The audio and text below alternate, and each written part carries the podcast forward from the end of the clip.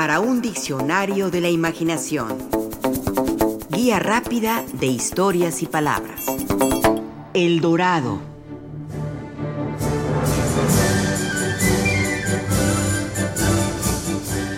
El oro despierta la codicia y por lo mismo la ambición de su búsqueda, de encontrar la veta madre o el templo recubierto de metal dorado. Descubrirlo es sacarse el premio gordo, convertirse de pobre en opulento, cambiar de un momento a otro la fortuna. Por supuesto, esa ambición conlleva fatigas, decepciones y el correr de la sangre. Lo vimos en la conquista de México, incluso en el suplicio de Cuauhtémoc, los pies chamuscados como tortura para revelar dónde estaba el oro, el gran tesoro que imaginaron los conquistadores en su sed y sueño de riquezas. Decidme, ¿dónde está el oro? Igual sucedió en América del Sur en el Perú, recién conquistado. De 1530 a 1618 se desató una fiebre del oro, una euforia en busca del precioso metal que abundaba al parecer en una mítica ciudad a la que le dieron el nombre de El Dorado.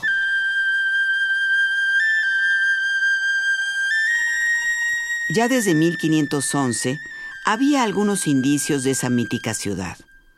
Cuenta Prescott en su historia de la conquista del Perú que una vez un joven jefe bárbaro, al ver cómo los españoles se interesaban en el oro, se dirigió al conquistador Vasco Núñez de Balboa con estas palabras.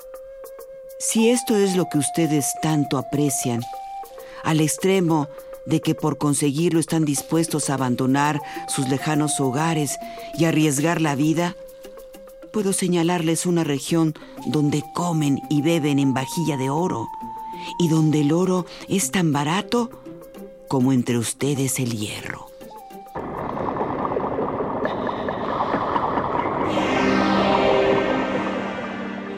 El mito cobró impulso, como lo cuenta Paul Tabori en la historia de la estupidez humana, en la que apunta. Se habló de montañas de oro que se elevaban al cielo, ensegueciendo al espectador cuando sobre ellas se reflejaba la luz del sol.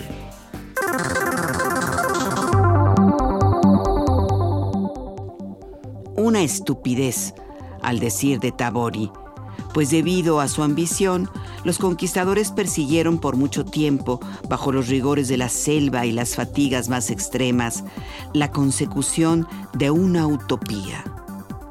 Descubrir el Dorado, un lugar mítico lleno de impensables riquezas. La estupidez de un sueño que nunca se convirtió en realidad. Al sueño del Dorado, contribuyeron las mentiras de muchos que diseminaron el rumor de una mítica ciudad hecha de oro. Cuenta Paul Tabori que uno de sus mitómanos fue Juan Martínez, un soldado bajo el mando de Diego de Ordaz, quien había participado en la conquista de México y luego había marchado hacia el Perú. Diego de Ordaz acusó a Martínez de insubordinación y le conmutó la pena de muerte por otra un poco menos drástica. Martínez fue depositado en una canoa sin remos y la embarcación lanzada a la deriva sobre las aguas del Orinoco.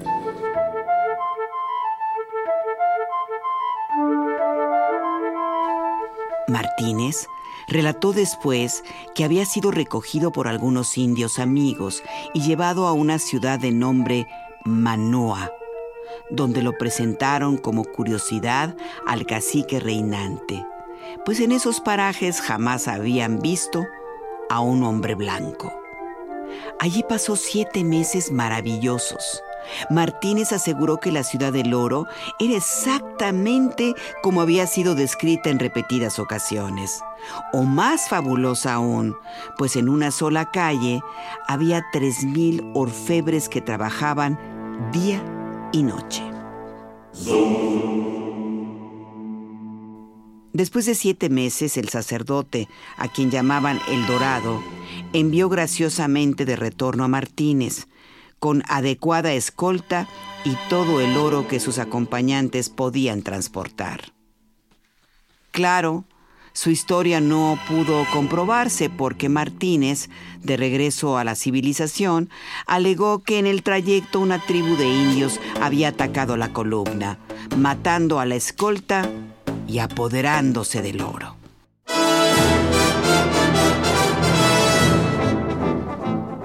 Sir Walter Raleigh fue uno de los que creyeron en esa historia. Cuando fungía como pirata y atacó la dominicana, a sus manos llegó un informe atribuido a Juan Martínez donde hablaba de El Dorado.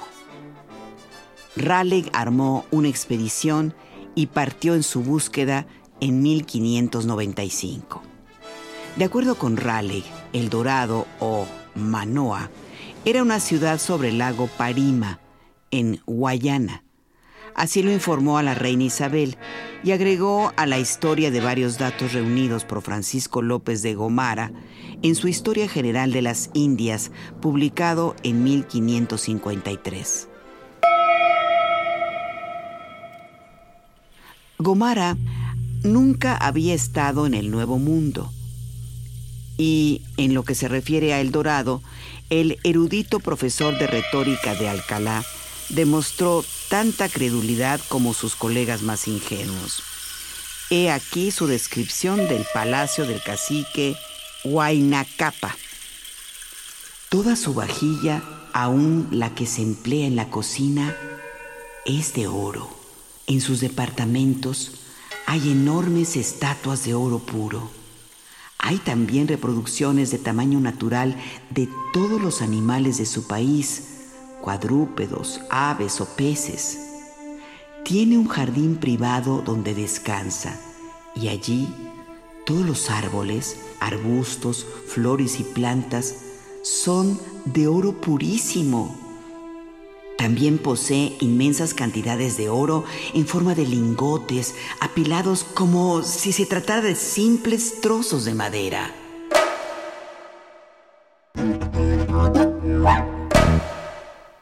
La expedición de Raleigh fue un fracaso. Regresó a Inglaterra con las manos vacías. Hoy se le recuerda más por una marca de cigarrillos que por no haber descubierto el dorado.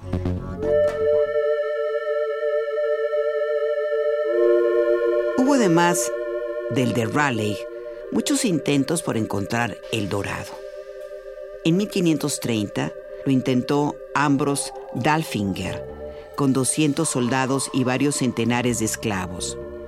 Los alemanes Georg Hohenmuth y Felipe von Hutten lo intentaron en 1536 y 1541, respectivamente, lo que les costó la vida al igual que al español Pedro de Ursúa, quien en 1552 y 1560 quiso descubrir la mítica ciudad.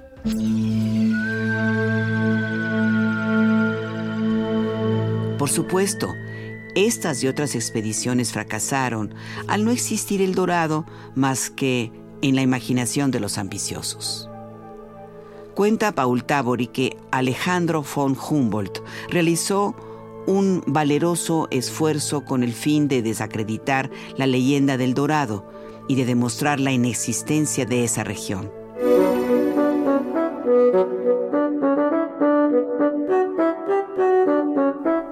De acuerdo con von Humboldt, en el territorio entre el Amazonas y el Orinoco hay una gran cantidad de una sustancia dorada, carente de todo valor, que recibe el nombre de mica este material a menudo cubre las laderas de las montañas y los rayos del sol poniente le arrancan reflejos dorados.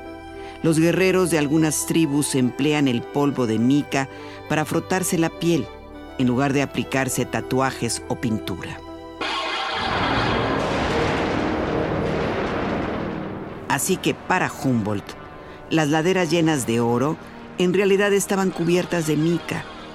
Así, de mica, también estaban cubiertos los sueños de tantos conquistadores y exploradores que, llevados por su ambición, quisieron descubrir el dorado y solo encontraron la muerte o la decepción.